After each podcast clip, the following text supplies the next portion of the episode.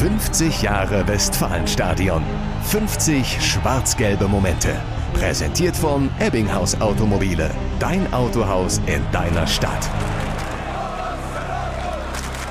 Hallo und herzlich willkommen, liebe Fans aus nah und fern, zum Heimspiel des BVB hier auf Schalke. Moment mal, Heimspiel des BVB, Schalke, wie? Klingt komisch, war aber mal so. Es ist das Jahr 1977, als der BVB ein Heimspiel tatsächlich in Gelsenkirchen austragen muss. Denn der Rasen des geliebten Westfalenstadions ist von kleinen Tierchen befallen. Millionen Würmer, weiß der Teufel, wie die da hingekommen sind, hatten sich da eingenistet und fraßen von unten die Wurzeln des Rasens auf. Und oben ging der Rasen weg. BVB-Archivar Gerd Kolbe, der in dieser Zeit Pressesprecher des Vereins ist, erinnert sich noch gut an den Moment, in dem die Gegner wegen des Dortmunder Rasens endgültig die Nerven verloren haben. Der 31. Spieltag 1977. Eintracht Braunschweig ist zu Gast in Dortmund. Braunschweig hatte einen Spieler namens Danilo Popivoda. Super Flitzer und super Techniker. Auf jeden Fall kriegt er den Ball, läuft auf das leere Tor zu und macht einen elementaren Fehler.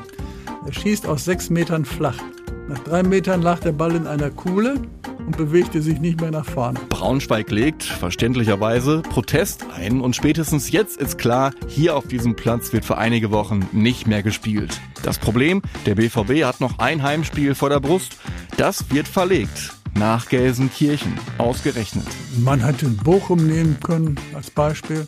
Aber nö, das war so ganz entspannt. Das, äh, von der Größe her war das ein Stadion, das war adäquat, denn wir hatten ja immer sehr viele Besucherinnen und Besucher und äh, da hat man dann eben in Gelsenkirchen gespielt. Parkstadion. 25.000 Fans folgen ihrem Verein durchs Ruhrgebiet zum Heimspiel in der Fremde.